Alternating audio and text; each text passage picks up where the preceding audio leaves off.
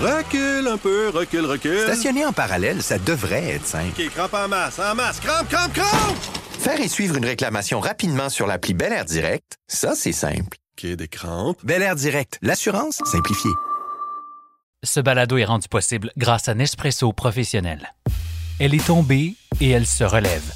La faillite de l'entreprise de Caroline Néron a été grandement médiatisée. Mais la femme d'affaires n'a pas dit son dernier mot et elle compte bien ne pas répéter certaines erreurs du passé. C'est un peu la gaffe qui a commencé à s'installer quand je me suis mis à engager des seniors. Puis la vérité m'ont coûté très cher. Moi, je dirais qu'il y a comme un petit boys club qui s'est créé à même mon entreprise. Je m'appelle Laurent Terrien. Bienvenue à Pour votre info.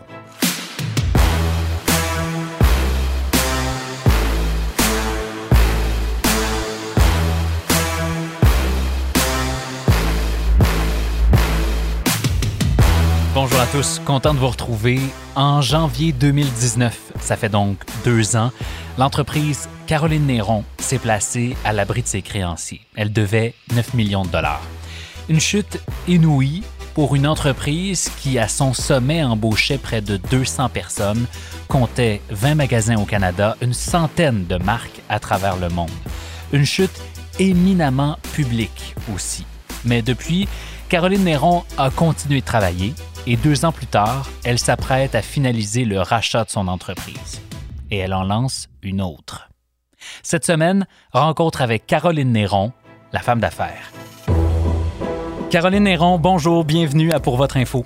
Merci, bonjour à toi. Caroline, on va évidemment revenir ensemble dans les prochaines minutes sur euh, les événements des deux dernières euh, années, mais euh, je veux aussi qu'on parle de tes nouveaux projets d'affaires Oui. et de des leçons apprises aussi de ce que tu ne veux pas répéter.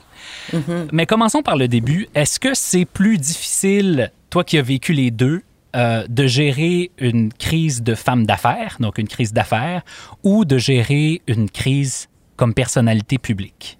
Ah mon Dieu. Mais je ne sais pas parce que moi, ça a été. euh, ben, oui, non, je peux dire qu'une crise de personnalité publique est encore plus difficile parce que il y a une honte qui vient à ça parce que tu es exposé à tout le monde, partout où tu vas. Ouais. Puis moi, c'était tellement, il y avait une ampleur qui était tellement grande que je savais que euh, le commis au dépanneur, le commis euh, au dépanneur, euh, le- le- l'employé, euh, celui qui me mettait mon gaz, tout le monde était au courant de ce que je vivais. Et les il y avait beaucoup de désinformation qui faisaient en sorte que euh, j'étais dans une position, je me sentais pas, j'étais pas bien, puis je trouvais ça laid, puis j'étais, j'étais vraiment déçue de tout ça, tu. Puis c'est sûr aussi que la, je, je dirais que le fait que j'étais une personnalité publique, puis que je l'ai vécu publiquement, a accéléré mon processus de faillite, a contribué à ma faillite Ah énormément. Comment ça? Euh, ben, déjà là, le fait que euh, qu'on a fait une forme d'enquête sur mon entreprise euh, avant même que je tombe en proposition concordataire, il y avait eu des euh, informations qui avaient été coulées à des journalistes qui ont décidé de d'en faire une euh, un cas. Moi, il y a des, si on veut, il y a des fournisseurs, ils ont appelé des clients même jusqu'à dans le reste du Canada, des fournisseurs euh, à l'extérieur du Canada. Euh, ben, j'ai perdu un client de 2,5 millions en, pff, en 30 secondes, tu sais, parce qu'il voulait pas avoir de lien avec une entreprise qui avait des peut-être des problèmes avec la justice. Tu sais, on ne sait pas l'ampleur. Fait que c'est sûr que ça a comme accéléré le processus. Puis le fait que le mot faillite ressortait toujours, même si j'étais pas encore en faillite, j'étais en proposition concordataire, en restructuration. Ben ça a fait aussi en sorte que tous mes clients wholesale, qui eux autres aussi, là, tu sais, toutes les bijouteries, tous les, euh, j'avais plusieurs clients moi euh, auxquels, je- euh, avec qui je travaillais, que je distribuais euh, ma ligne. Et euh, eux autres aussi avaient leurs propres problèmes parce qu'avec le changement du consommateur qui était plus enligné vers le web, ben, il y avait quand même une baisse au niveau de leur chiffre d'affaires. Fait qu'eux autres aussi ont fait, ben écoute Caroline, on va attendre que le mot faillite arrête pour recommencer à faire de la business avec toi. Donc, euh, probablement que le fait d'être connu a accéléré ton ascension aussi en affaires, mais a contribué à ce que la chute soit plus brutale. C'est comme le revers de la médaille. Ah, oui, définitivement. Puis tu sais, c'est sûr que euh, on dit, tu sais, c'est sûr que le fait que je t'ai connu, ça m'a aidé à me faire connaître en tant qu'entrepreneur, mais en tant qu'entreprise, en tant que brand. Mais beaucoup de monde, tu sais, se sont essayés. Puis là, je parle pas juste des Québécois. Ah non, t'as raison, t'as raison. artistes. Mais après ça, c'est ton produit qui parle, puis comment tu vas le gérer, puis comment le service après-vente, puis comment tu vas Mhm. fidéliser ta clientèle. Puis ça, on l'avait. Puis nous autres, c'était pas un produit qui était désuet. Mhm. Fait que, ordinairement, une faillite, surtout dans des brands, va arriver quand le produit est rendu désuet puis il se vend plus. Nous autres, on vendait jusqu'à la dernière minute, jusqu'à la faillite, on vendait euh, 30 000, 40 000 sur le, le site Internet. Ah ben ça, c'est intéressant, Caroline, parce que c'est un, c'est une transition parfaite vers ma prochaine question. Oui. Euh, je veux qu'on parle de business ensemble. Oui. Bon, on va parler business. J'aime ça. Revenons d'abord sur, sur les événements euh, qui ont mené à la restructuration. Oui. C'était quoi le maillon faible? Est-ce que c'était la stratégie d'affaires ou est-ce que c'était les opérations, la gestion de l'organisation? Ben, c'est exactement ce que je m'en allais dire. C'était vraiment, c'était définitivement la gestion et les opérations qui étaient le problème. Et, euh, tu sais, il y a une part de, c'est clair que j'ai une part de responsabilité. Puis je dirais, je dirais que la plus grande responsabilité que j'ai eue là-dedans a été de déléguer euh, de façon aveugle. Ah oui. hein. Dans le sens où, en prenant de l'expansion, parce que mon entreprise jusqu'à 2014, j'étais euh, moi-même, c'était moi qui étais euh, la seule euh, au niveau de la direction. J'avais ma VP qui était avec moi, qui est toujours avec moi aujourd'hui comme partenaire, mais on était deux à gérer l'ensemble de l'entreprise, puis on a monté jusqu'à 10 millions de chiffre d'affaires. Mais à partir du moment où tu te mets à déléguer, moi, j'ai senti à un moment donné une réelle pression d'engager des seniors, où j'ai senti que la femme d'affaires était peut-être un peu... euh, il- on avait un manque de confiance envers le fait que j'étais une artiste à la base, mais aussi que j'étais une femme, puis sincèrement... même si on, on peut pas éviter le sujet, c'est un fait que tu sens que les banques, les ci, les ça sont comme, ben là, attends une minute, là, toi, t'es, on sait, on connaît ton passé, t'es une T'es actrice. juste une vedette. T'es une vedette, là. Puis là, t'as une business de 10 millions, puis là, nous autres, on a passé de l'argent, t'as une marge de crédit avec nous autres. Là, tu comment ça que t'as pas de senior? Comment ça que t'as pas de... Et c'est un peu la gaffe qui a commencé à s'installer quand je me suis mis à engager des seniors. Puis la vérité m'ont coûté très cher. Mais si tu te mets à engager des maillons qui sont euh, plus euh, troubles, ben ça se peut aussi que ça fasse l'effet contraire. Moi, je dirais qu'il y a comme un petit boys club qui s'est créé à même mon entreprise. Puis ça a fait euh, en sorte que j'ai eu de la mauvaise gestion. J'ai eu de très j'ai eu un très mauvais comptable, un, un VP finance qui m'a euh, floué, qui m'a qui m'a tu sais qui m'a présenté des états financiers euh, qui étaient pas des euh, tu sais il y avait beaucoup de mensonges qui s'installaient parce qu'il voyait bien que j'étais plus sur, euh, en développement fait que je faisais beaucoup de voyages d'affaires j'avais un bureau à Paris et euh, j'étais moins euh, comment je pourrais dire Dans les assidue. opérations. Ben c'est ça Oui, puis c'est effectivement le cas de plusieurs hauts dirigeants qui, à un certain point, Ouais. veulent se concentrer sur euh, ce qu'il y a dans 15, 20, 25 ans en avant et non pas dans, dans le quotidien, mais ça vient effectivement avec des défis. Euh, et pourtant, moi, il y a- Ouais. il y, a un aspect de la stratégie dont je veux discuter avec toi parce qu'il est quand même fondamental et c'est la, la surreprésentation dans tes finances des baux euh, commerciaux. C'est-à-dire qu'avant de faire un seul sou, euh, il fallait payer des millions et des millions de dollars en loyer. Est-ce que ça, c'est un des apprentissages que tu retires de- des deux dernières années? Mais c'est-à-dire qu'au début, j'étais très profitable parce que le marché allait bien. Le changement du, commen- du con- consommateur s'est fait quand même assez rapidement. Ouais. Tu sais, quand on, la technologie embarque, euh, ça, ça, ça prend un rythme fou. Mais toi, tu as des beaux qui sont, il y en a certains qui sont, oui, qui vont s'arrêter. Tu en as d'autres qui sont pour 10 ans, fait qu'il t'en reste 8, il t'en reste 7. Sais, j'ai développé au même titre que de grandes entreprises qui étaient probablement plus... euh, euh, qui, de- je parle de brand qui était très établi, qui avait 200, 300 magasins, mais qui continuait à développer. Mon problème a été que quand j'ai voulu négocier mes baux, j'étais un trop petit joueur comparativement, euh, je vais nommer des brands comme Aldo. Aldo, avec son nombre de magasins, il était capable de venir dire, écoute, je vois qu'il y a une baisse dans votre achalandage. Mhm. Son pouvoir de baissez-moi négociation 30%. est, est plus Mais- important. Ben c'est ça, fait qu'ils peuvent, ils ont un pouvoir, puis ils veulent pas les perdre. Fait que c'est nous les joueurs qui sont des bons joueurs, mais des plus petits qui ont comme trois, quatre boutiques par euh, organisation. C'est nous autres qui payent parce que nous autres ils nous baisseront pas parce que les autres aussi leur chiffre d'affaires aux centres commerciaux ils baissent. Mais c'est sûr qu'il y avait des coûts que je pouvais pas contrôler. Ma grave erreur a plus été au niveau des employés. Euh, c'est là que j'ai trop mis d'argent. Les beaux, c'était un problème. C'était définitivement un problème. Mais j'avais 5,5 millions quelque chose de, de payroll. Euh, et ça, c'était trop. Puis ça, c'était c'était une erreur de ma part de pas savoir que dans une entreprise, tu sais, justement, tu sais, moi, j'étais contente d'augmenter les salaires et le monde était bien payé, sincèrement. et euh, c'était, c'était une fierté pour moi de l'annoncer à quelqu'un. Écoute, je, te donne pas 3% je te donne 15% d'augmentation cette année. Je te donne 20% d'augmentation. Puis à un moment donné, je me ramasse avec un payroll qui est pas vivable parce que logiquement, il faut que tu respectes un ratio que moi, je respectais pas à l'époque parce que je savais pas nécessairement qu'il fallait que...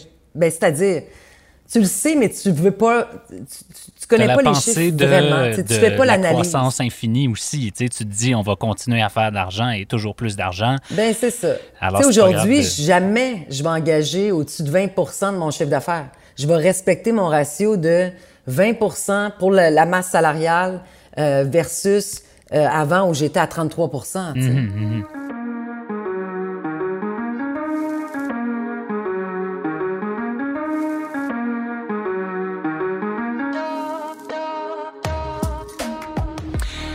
euh, assez parlé de, du passé. On va se tourner Ouais, vers on- le futur. c'est lourd, le passé. Oui, c'est ça. Euh, puis, puis je veux qu'on puisse discuter des projets. Mais avant ça, je veux te parler d'un moment très précis. C'est le moment où tu décides, après cette euh, décision-là difficile de faire faillite, euh, de recommencer. Parce qu'on s'entend-tu que tu aurais pu faire d'autres affaires dans ta vie? euh, la, Ouais. la- la carrière de comédienne va particulièrement bien aussi. Ouais. Euh, ton rôle dans District 31 est très apprécié du public. Ouais, merci. Je suis tellement heureuse. Je trouve ça, je trouve que c'est un drôle de. Mais c'est pour ça que je dis, tu sais, ça te ramène sur ton X en quelque part, de passer à travers des grandes épreuves. C'est énormément de leçons de vie. J'ai l'impression que les, les, les portes s'ouvrent après, puis ça t'envoie dans une dans la bonne direction. Ça t'emmène sur ton trajet. tu sais. C'est quoi le moment, Caroline, où tu t'es dit euh, bon, c'était peut-être vraiment difficile ce que je viens de vivre, mais j'ai envie de me relancer dans l'aventure. Raconte-nous ce moment-là. En fait, ça n'a jamais arrêté. c'est ça l'affaire. C'est que oui, j'ai un poids qui est tombé. euh, dans le sens, c'est la journée là, où j'ai fait faillite, là, où j'avais plus le droit, moi, de, de me pointer à mon bureau. Puis que je suis rentrée, tu sais, que j'étais chez moi à la maison, puis que j'étais déjà en mode, tu sais, ça arrête jamais, là, tu sais, de, de, de, créer des idées, c'est c'est toujours présent, puis c'était une réelle passion, tu sais, faire du... travailler dans le monde de la mode, faire des bijoux, euh, faire des accessoires, c'est quelque chose qui, euh, qui m'allume, puis qui me stimule, puis que j'ai besoin, tu sais, au même titre que je vais jouer un rôle, je me sens autant artiste et créatrice dans ce que je fais. Puis je vais t'avouer que la business, c'est quelque chose qui m'a toujours stimulée. Tu sais, j'avais 7 ans, j'allais, ach- tu sais, j'habitais sur le bord d'un golf, j'allais chercher des balles de golf à tous les soirs dans les fossés. Je me creusais, puis je vendais les balles pendant des heures sur mon terrain, euh, sur le bord de mon terrain à chaque golfeur qui passait, tu sais, pour faire 25 cents. C'est comme, on, on dirait que tu as ça dans le sang, tu sais. Fait que tu peux pas, euh, je pense pas que ça puisse mourir. Ce qui, ce qui t'arrête à un moment donné, c'est c'est tellement d'énergie que c'est un fait qu'avec le temps, tu sais, là, je suis rendue à 47 ans, mais je dis pas que si j'avais eu 60, que j'aurais fait, OK, je me repars. Ouais. Parce que je veux, tu sais, t'amènes des gens aussi avec toi dans ta descente, puis euh, celle qui est devenue ma partenaire, Julie, c'était ma VP, puis fidèle, très fidèle, ça faisait depuis 12 ans qu'elle était avec moi. Ça me faisait mal d'amener des gens, des employés qui s'étaient vraiment investis. Je parle de Julie, mais je parle de d'autres aussi qui se sont donnés, puis qui croyaient en mon entreprise, puis qui ont tout fait jusqu'à la fin. Tu te sens responsable de leur euh, cheminement, leur vie à eux autres aussi. Puis je pense que de voir Julie pour la première fois casser un peu puis faire comme wow, où c'est que ça s'en va, tu sais, on repart-tu vraiment un autre brand, on repart à zéro, ça comme ça m'a comme stimulé puis replongé puis j'ai je me souviens avoir pris mon téléphone puis faire OK Julie, on avait parlé de Symbolia euh, pour les salons funéraires Let's Go. Puis là, j'ai juste fouillé dans mon téléphone, j'ai vu que Chicago, c'était le plus gros salon puis que ça se passait dans deux semaines. J'ai pris des billets. Euh, j'ai demandé avec, euh, j'ai fait un trade euh, pour avoir des, des billets. Puis je suis- on est parti à Chicago. Ça faisait deux, trois semaines que j'avais fait faillite. Euh, Wow. Euh, Parlons-en de Symbolia. C'est ton nouveau projet. Euh, ce sont des pendentifs euh, qui permettent, si je comprends bien, de garder près de soi les cendres d'un être cher. Ou un message. En fait, où est-ce qu'on révol... le, le, le concept existait déjà. Ça faisait longtemps que je le faisais à travers Néron. Et j'en ai encore aussi dans Néron parce que je continue Néron aussi. En fait, maintenant, j'ai deux brands. J'en ai un qui est plus fashion, qui est Caroline Néron, mais qu'on continue et que je suis d'ailleurs en train de, de, de racheter l'entreprise. Mais ou sinon, Symbolia, c'est plus... euh, c'est un, un bijou qui est porteur d'émotions. Donc, c'est, cette ligne-là a une symbolique. C'est pour ça que ça s'appelle Symbolia. Et entre autres, on a visé les salons funéraires, mais on vise la visualisation. Donc, on vise tous les gens... euh, euh, qui veulent porter, un- on veut quelque chose de positif. Fait à la base, il y a un message, il y a un petit parchemin pour mettre un, un message à l'intérieur, une pensée ou euh, parce que moi je crois beaucoup à la visualisation. Mais c'est vrai qu'on avait beaucoup d'acheteurs qui venaient dans nos magasins à l'époque pour acheter nos boîtes à soie et mettre des cendres à l'intérieur. Maintenant, je suis tout en argent 9,25, donc c'est une, euh, ça dure, euh, c'est à long terme, tu sais, il n'y a pas de, de problème avec le produit versus du. Avant, j'étais en laiton plaqué rhodium. Avec le temps, même si on avait une qualité extraordinaire, ça, ça se peut que ton bijou puisse tourner. Là, c'est plus le cas. Fait qu'en changeant ça, on a décidé là de viser vraiment les salons funéraires parce que oui, on pouvait suggérer des cendres, mais ça parce que les gens peuvent mettre des cendres à l'intérieur, mais ça correspond à tellement une petite clientèle qu'on voulait aussi offrir la possibilité de pouvoir porter un message du défunt ou un, un message en, en mémoire du défunt, quelque chose de positif que tu transportes après. sais. Donc, en fait, on est arrivé très innovateur dans ce marché-là parce que les autres, le message, c'était comme, ah, c'est une option qu'on n'a pas pensé. Nous autres, on vendait juste des boîtes reliquaires, des bijoux reliquaires. Euh, on, on va se mettre dans la peau d'investisseurs, OK, qui voudraient, euh, qui voudraient investir dans Symbolia. Moi, je suis curieux d'entendre le business case derrière cette entreprise-là. Tout cas, puis moi, j'en cherche pas d'investisseurs, j'en veux pas de fonds. je veux vraiment développer à même mes, euh, mes gains. Euh, un peu comme je faisais au début. Tu sais, moi, j'ai pas travaillé avec de banques. euh, ça m'a pris trois ans avant d'aller chercher un prêt. J'avais jamais approché des fonds, des, de l'aide.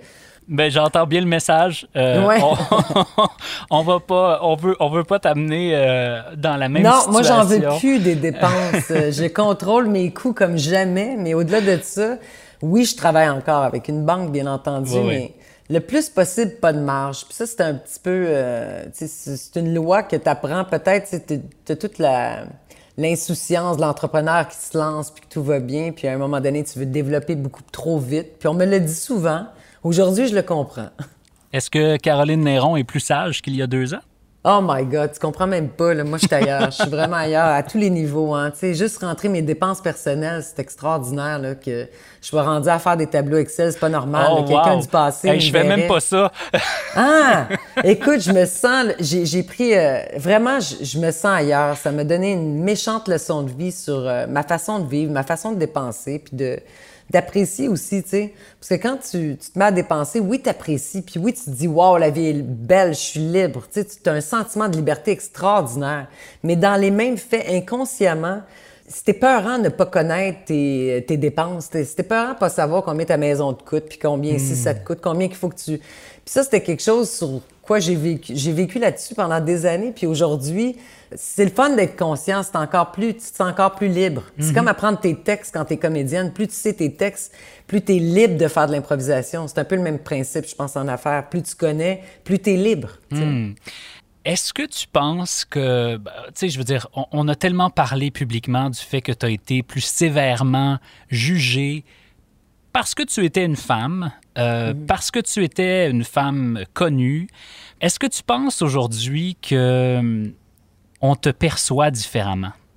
Euh, oui, je pense que oui. Ben, en fait, je- je- sérieusement, aujourd'hui, j'ai beaucoup d'entrepreneurs qui m'écrivent, euh, beaucoup de, suite à la lecture de mon livre, mais même, euh, ou sinon, euh, des gens qui voient juste mon, tout ce qui se passe dans ma vie parce que je suis encore exposée. Bon, j'ai eu un film, j'ai été à Berlin, j'ai fait une série. Ça sert d'exemple. Puis j'aime sentir que je peux amener cette espèce de d'espoir-là, de faire, garde, tu peux tomber, mais relève-toi. Moi, j'ai connu quelqu'un à l'époque qui, par honte, s'est suicidé euh, à cause de son entreprise. Puis euh, moi, j'ai voulu, dès le départ, exposer ma descente par, pour lui, mais pour ceux que je me disais, moi, je, je sais pas pourquoi, je, suis habitée, je suis pas quelqu'un de fondamental. Je pense que, j'ai fait une, une dépression, mais c'était, euh, c'était basé sur un événement. C'était pas parce que j'avais une personnalité dépressive, mais je le sais qu'il y en a qui peuvent, que ça peut être encore plus lourd pour eux. Et je pense que ça peut leur démontrer qu'ils regardent, il n'y a rien qui arrive pour rien. Puis je vais refaire mon entreprise. Je pense pouvoir inspirer encore plus. Je suis contente d'être juste cinq dans une entreprise. Je trouve ça extraordinaire. Il n'y a pas de stress. Aujourd'hui, je trouve ça quasiment positif. C'est positif pour moi. Puis c'est le, c'est, c'est le fun de pouvoir inspirer puis sentir que, oh, OK, cette, cette personne-là, elle, elle, avait plus d'espoir. Puis à, à, force de te regarder euh, sur Instagram puis à devoir évoluer, elle, elle se dit, ben peut-être moi aussi, si je vais m'en sortir. Parce que définitivement, on s'en sort. Hmm. C'est un super message, Caroline. Puis moi, je ah, ben, suis heureux qu'on ait eu cette discussion-là ensemble aujourd'hui parce qu'elle est révélatrice d'abord de ton instinct d'entrepreneur, de ta passion pour ce que tu fais, mais aussi euh, d'une sagesse nouvelle. Ah.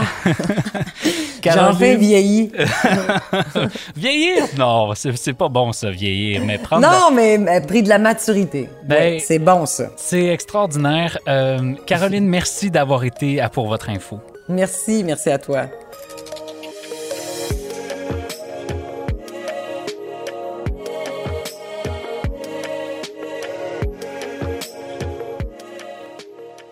En terminant, voici ce que vous devez savoir.